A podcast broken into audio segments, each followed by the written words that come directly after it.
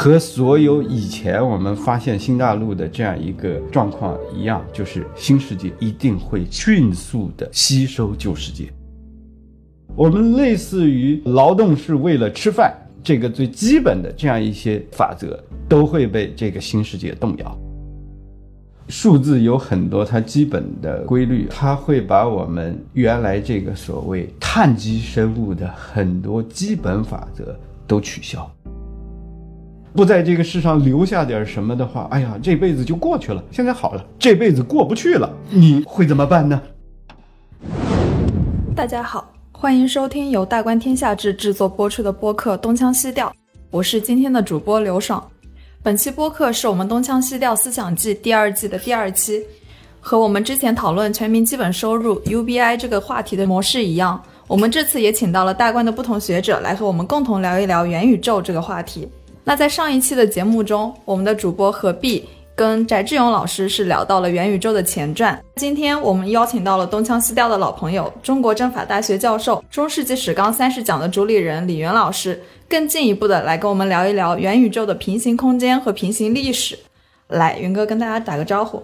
大家好，小爽好，元哥好。那今天既然我们要聊到元宇宙这个话题。大家对元宇宙的阐释是多种多样的，但相同的是，大家都认为它会是互联网发展的下一个阶段，然后也觉得基于各种新的技术，通过数字化技术拓展虚拟空间，最终可以为人类提供全新的一种体验。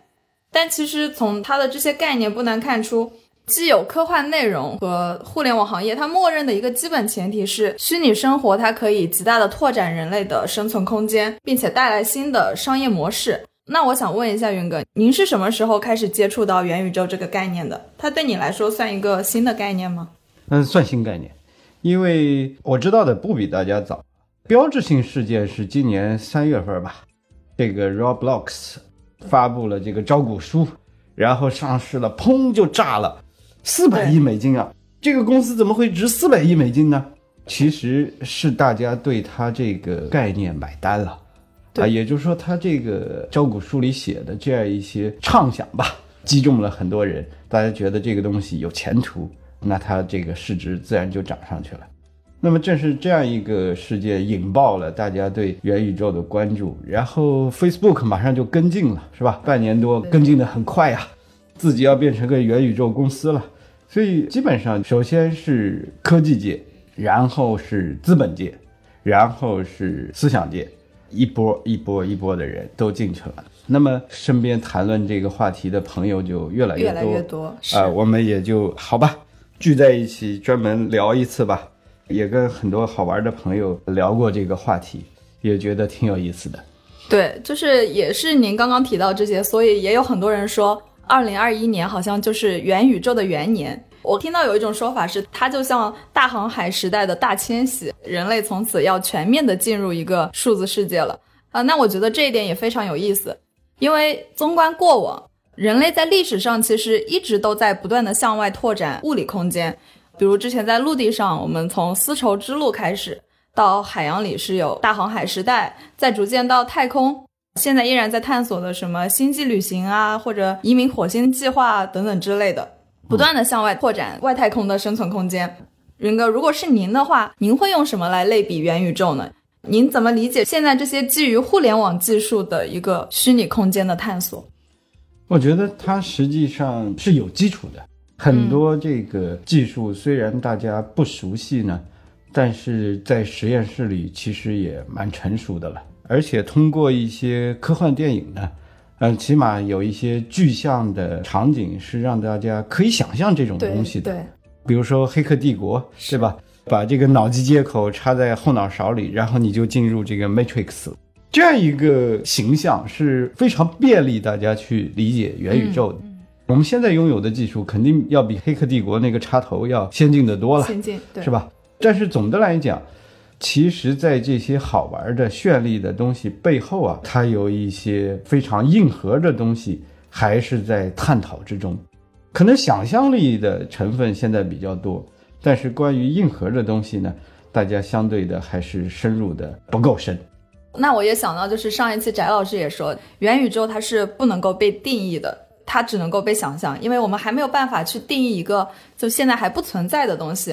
其实，在准备今天这一期聊之前，我也去看了挺多这方面的资料。我觉得抛掉那些术语，就是我个人理解，元宇宙它是一个平行于现实的虚拟的空间啊。每个人在里面新建了一个不同于现实的身份，然后把我们在现实生活中的种种的生活、学习、工作，通通都可以搬进去，开启一个平行宇宙，过上一种第二人生。那其实这些概念虽然有点科幻，甚至有点梦幻。但很多作品也给了我们很多的想象空间。现在这些核心技术，比如说呃要应用的这些区块链啊、人工智能啊、物联网啊，这些都已经开发的相对成熟了。但其实还是有很多软硬件技术是没有被开发、没有被发明、没有被应用的。那您觉得在这些探索中有什么是特别容易被忽略的呢？我觉得很重要一个事情就是智勇当然在强调它的建规立制啊，新世界的法律是什么样的？没有一个妥当的法律秩序的话，这个新世界是不可能的。那我更想强调的是，什么样的技术会使我们人获得一种什么样新的生存状态？比如说，你刚才用了一个词，就是平行。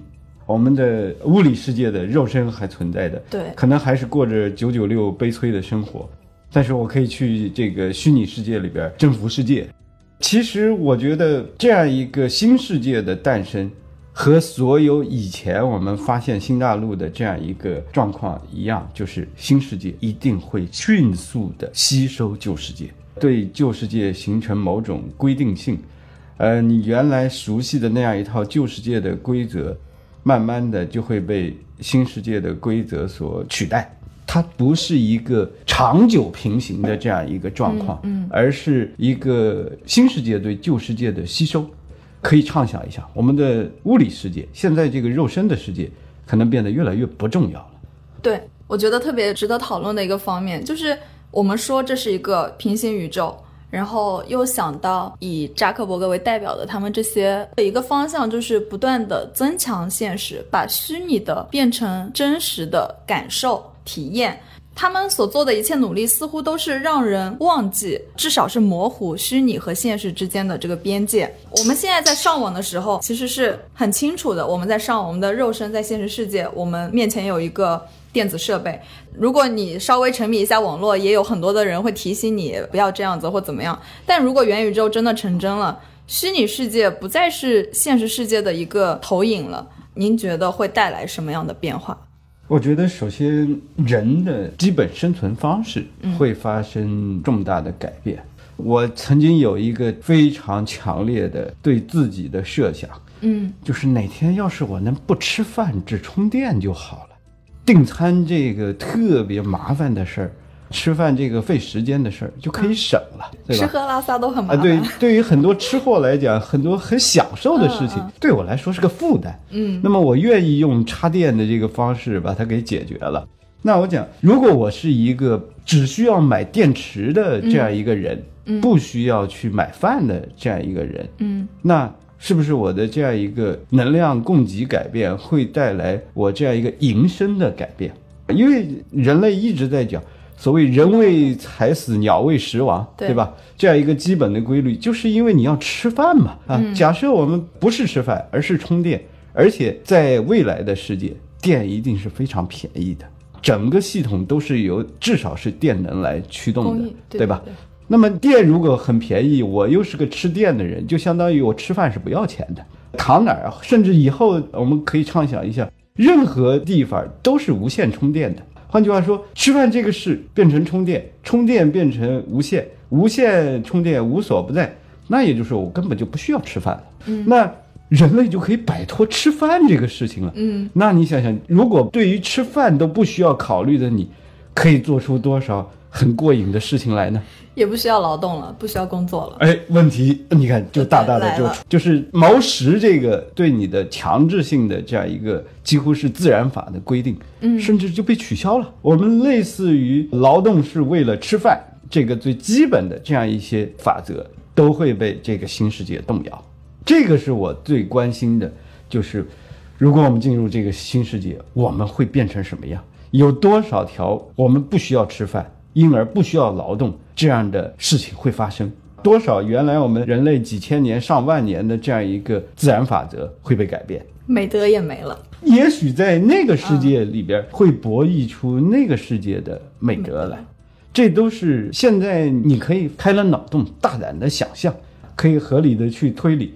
但是我讲这些问题是不能忽略的，这些问题是不会因为技术的改进就自然得到解决的，这是需要我们耗费脑力的。对，我就觉得这个很有意思。就甚至我们再向前推演一步，就是我们有了在元宇宙的那个新一重的身份，每个人都有第二人生，类似于一个完全被数字化的状态。那时候其实我们就不像现在一样可以定义我是谁，或者说人是什么。我们想，如果那个元宇宙它那么沉浸式的体验了，它如果比我们现实世界更有趣，它会对现实造成什么样的冲击？会不会人就是其实完全不愿意回到现实世界？如果我们在元宇宙的那个身份，他在里面过得如鱼得水，他的意识也保留着，可能我们肉身是不是会有一种新形式的长生不老？如果进入了这个所谓数字世界，我们基本上每个人都是不死的了。你刚才讲的这样一个，哎呀，旧世界不好，我的新身份更好，我还不如在新世界里活呢。其实《黑客帝国一》里边那个叛徒就是那样，对吧？他跟 Smith 谈判的时候吃着牛排，他告诉 Smith，，虽然我知道这就是你给我的电信号，但是我还是很喜欢这种生活，我不想回那个耗子洞里边吃那些燕麦粥了，我就要留在这个世界里边。所以你给我什么什么什么。我愿意出卖你有他们，他就是喜欢新世界给他的这个所谓永生、所谓财富等等，其实都是数字嘛，他就不愿意再回到所谓真实的世界里边去了。那么对于他来说，这样一个数字世界更真实、更美好。嗯，我为什么还要回那个旧世界去呢？所以我觉得在这样一个意义上。因为数字有很多它基本的规律，它会把我们原来这个所谓碳基生物的很多基本法则都取消。我们由这个生物属性带来的所谓血液循环、新陈代谢等等这些东西，在数字世界里都不存在。不仅不会死，而且都不会老，那不是长生不老吗？是，对吧？你假设一下，如果你长生不老了，现在就这样，你准备干什么？用这无限长的时间，你准备下面都干什么？原来我们设想，我们此生有涯，所以我一定要把这个时间花在什么上？不在这个世上留下点什么的话，哎呀，这辈子就过去了。现在好了，这辈子过不去了，你会怎么办呢？而且这样子以后，好像我们现在很多的社会问题也都消失了，比如说我们担心的人口问题啊、生育率这些，就好像都已经不是问题了，因为到时候已经不需要人的再生产了。嗯，人的再生产肯定还是会有的，就像现在的腾讯也好，嗯，Facebook 也好，它还是需要新用户注册嘛。那在那样一个数字世界里边，它可能还是有新用户的产生。嗯，但是。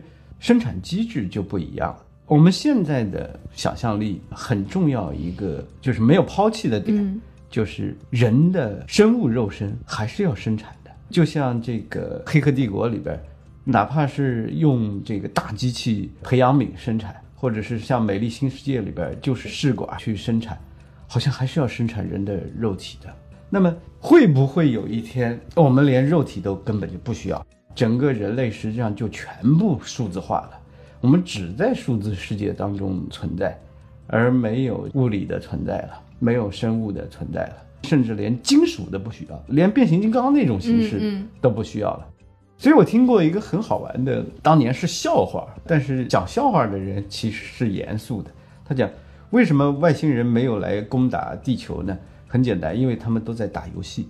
如果你这个游戏够高级。就像我们的元宇宙这个概念讲的一样，你已经玩进去了。这个里边数字给你勾画的山川河流，一切一切都比现实世界的真实性不差。你在里边当成吉思汗也行，当亚历山大也行，什么都玩过了，你干嘛还要发明宇宙飞船去找几百万光年外边的行星去实操这个东西呢？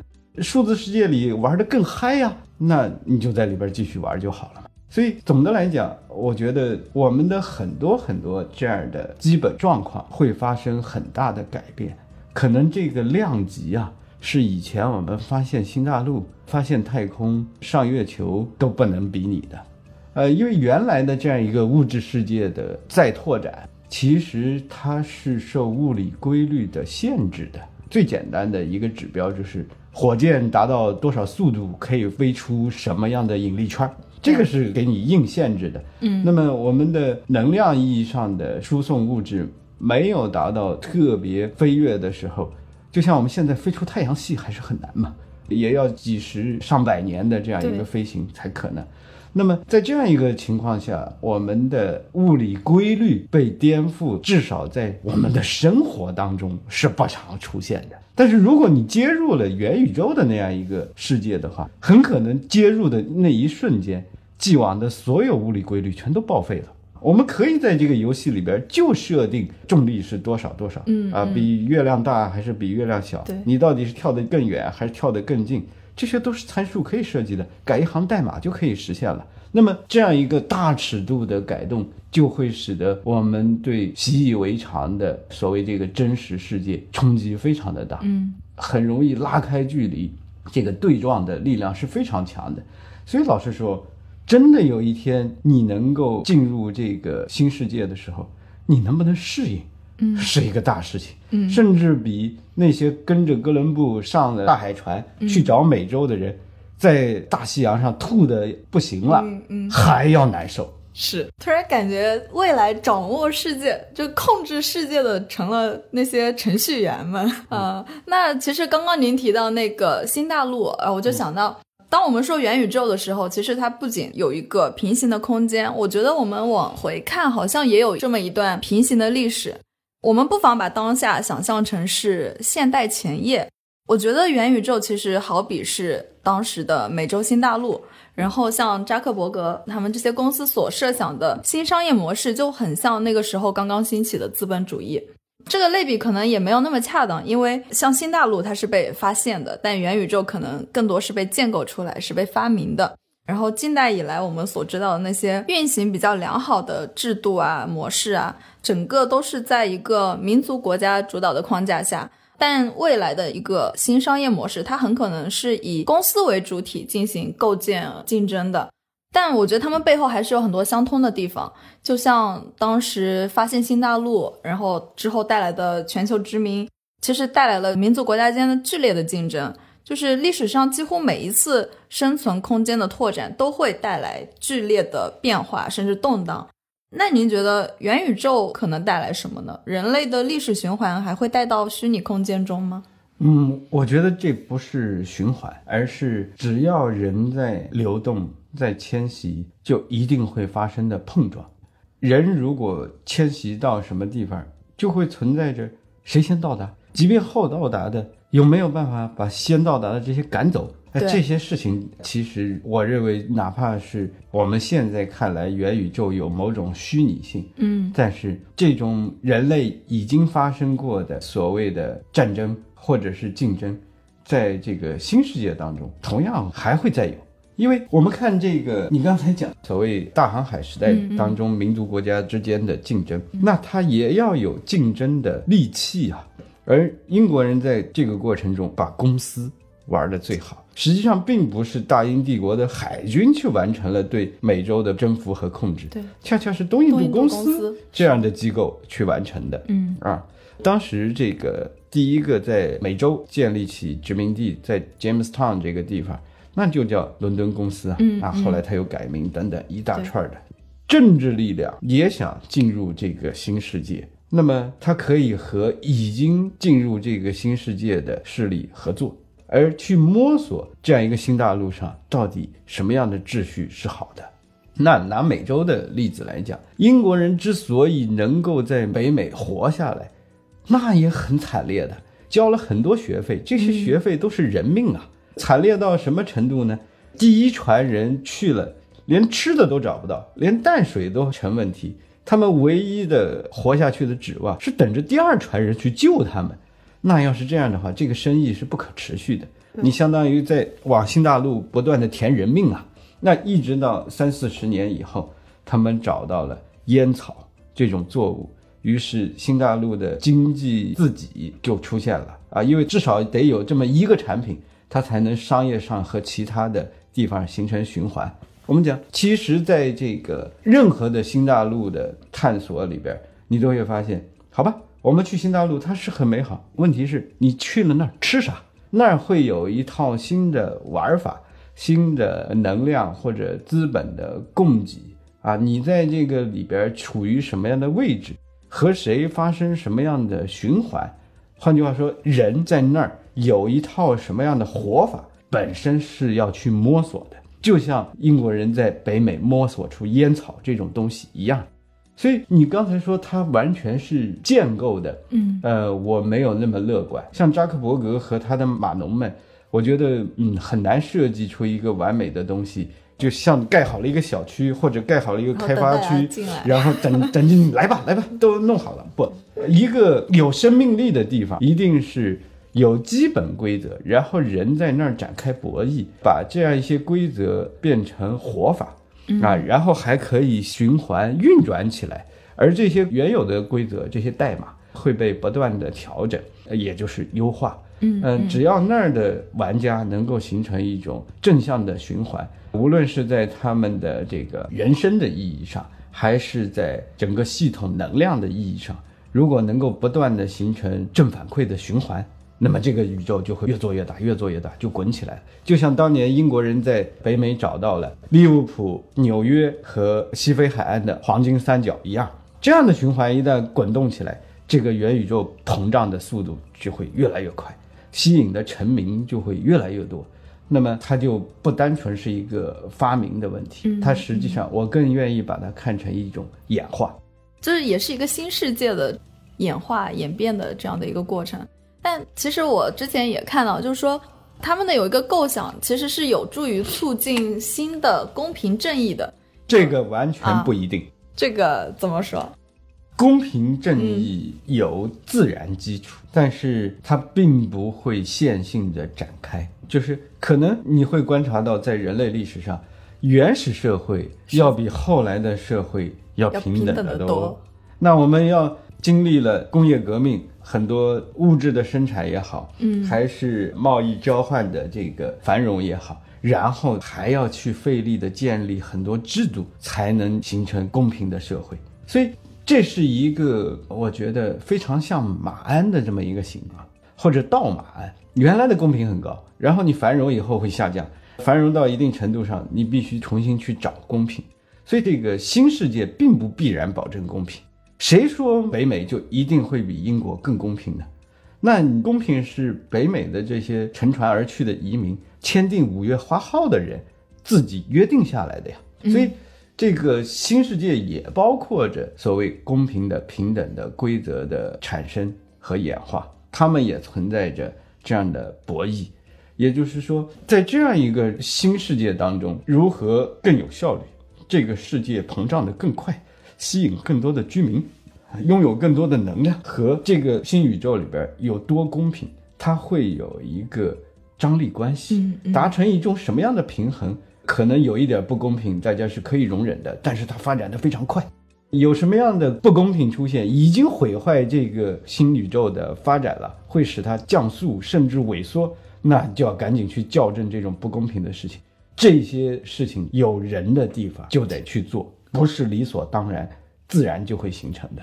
那么以前是通过立法、通过议会去做，以后通过代码也要做呀。是，就是其实再好的技术，它可能也没有办法解决这些根本性的这样的一些问题。法律界有一句名言叫“代码即法律 ”，Code is law。而 Code 实际上在我们的物理世界当中就是法典。所以它实际上是一个可能从码农的角度上来看是一件非常激励的事情。我们的代码就是法律了。实际上，对于法律人来讲，只不过是一句同意与反复，法律还是法律，你跑不掉。所以从这个意义上，我倒是反过来讲，码农要有法律的意识。你要想，你是这个新世界的立法者，你写一条代码以后，那的人会有什么样的活法？这样一种活法。形成的这样一个生态，是不是有利于这个宇宙的膨胀？就不像原来那么简单了。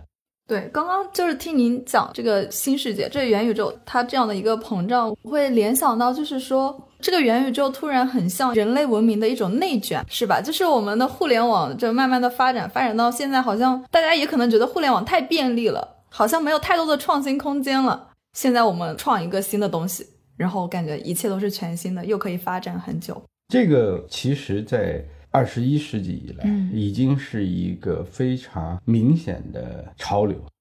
人类进入二十一世纪以后，尤其是中国崛起以后，这个世界的物质资源大大的丰富了。就是我们不缺东西，不缺物质，那么怎么样组织这些物质，把它变得更有意义？就靠信息，是信息社会形成了，信息的作用越来越大。那么，怎么样用这些信息去集成新的结构？大家都在做文章。那么，在这个意义上，大家都是在炒作新概念，大家都在炒，就看谁能活吧。所以，我们也不必把元宇宙特别的当真，就是啊，这一定是未来人类的道路，必然如此。也不必觉得它就是个垃圾啊，反正今天说完了，明天就过去了。其实，在这样一个信息复杂。需要重新结构化的年代，存在着很多可能性。我们每种可能性都可以探讨，就是哪种概念能够成为我们的未来之路，其实取决于很多因素。其中一个就是我们探讨的深入程度。只要这个理性进去了，把我们既往的知识在里边做活学活用的话，可以去让它的知识基础变得更牢固。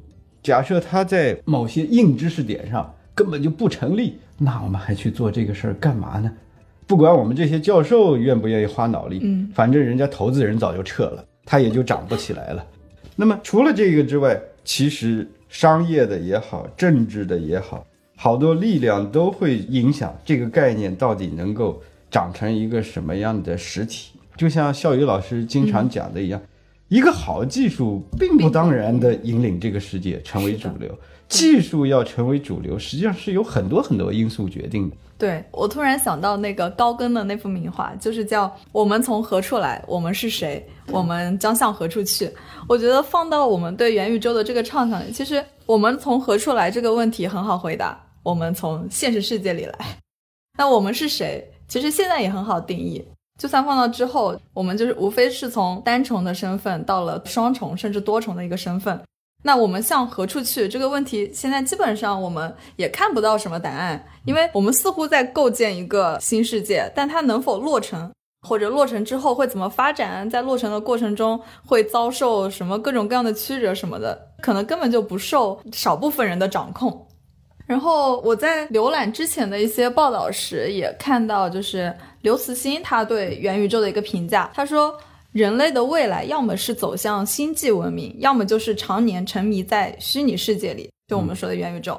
但如果我们在走向太空文明之前，这些企业家、科学家就把所有的努力，试图把人们的脑袋放在一个机器里面，享受短暂的娱乐，那将是一场灾难。然后，我觉得我其实也还蛮认同这个说法。你愿意跟着大刘去征服星际吗？或者，好吧，那就去找马斯克吧。找马斯克，不找扎克伯格，找马斯克。就像我刚才讲过，那个外星人不来征服地球，是因为在打游戏。打游戏啊，对吧？我们也要去打新的游戏，是吗？其实我觉得它可能两线并存的时间还会持续一段，其中也存在着谁更走强这样一个因素，就会吸引更多的人、更多的资本、更多的注意力到他那条路线上去。那无论是哪一条。我们讲很多人类根骨要面对的问题，在那儿有没有得到解决？如果取消了，会产生什么样的新问题？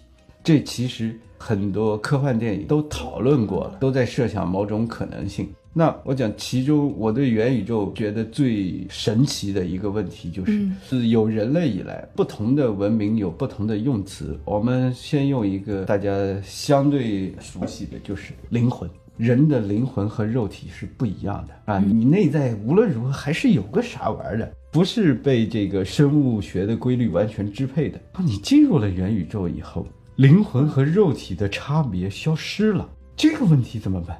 那我会是一种什么样的存在？我的肉体也不约束我了，那我就是所想即所得吗？所想即所得就是一件好事儿吗？呃，那意味着努力这种事情就不存在了。如果努力不存在了，满足还存在吗？于是我们讲，我们从这个人的基本结构到我们原来非常熟悉的这样一个生活状态，到我们的这个基本的心理机制，全都会发生变化。这个事儿怎么办？如果元宇宙里边的人都是要啥有啥，长生不老，然后无病无痛，因为身体没有了，这个生物学的意义上的疾病都不存在了呀。对，到了这样一个仙人的状态的时候，不是？那我问你，你还有什么值得高兴的事儿？还有什么是你的欲望呢？如果一个人连欲望都没有了，他还能干什么呢？这些都是要回答的问题。我们可能现在回答不了，但是你可以想一想，如果是那样一个什么都全了，什么都不用干了，什么都变得没劲了，什么都不需要了，那你愿意活在那样一个世界当中吗？什么样的东西可以刺激到你呢？刺激到了你离实现它有多大的距离呢？如果很短的话，还有什么意思呢？换句话说，意义问题在这样一个灵魂和肉体的差别被取消的情况下，会变得更加严重，而不是轻松。一切都会因为灵魂和肉体差别的消失而变得没有意义了。这个问题就麻大反了。我觉得这个就有点像加缪说的，他之前是认为说。因为人必然会死，所以自杀是唯一严肃的哲学问题。但现在突然反了一下，因为人反正不会死了，我突然觉得他这个命题还是成立的。当然，当然是的。那非常感谢李源老师今天关于元宇宙它的这个平行时间、平行空间上的一些分析，然后给我们带来了非常多的启发。当一个概念迅速被炒火的时候，其实冷静的掰开看一看，想一想。然后踩一脚刹车也非常有必要。那在最后，我也想给老师再打一个小广告。李源老师在得到 App 上的新课《中世纪史纲三十讲》已经上线了，欢迎大家前往追更。微信添加我们的播客小助手夏夏，也可以领取论文等拓展学习资料。另外，在我们的第五十五期播客里，李源老师还带领我们还原了中世纪的三次穿越之旅，同样非常精彩，强烈推荐给大家。再次感谢允哥接受我们的邀请，谢谢老师，谢谢小爽，谢谢大家。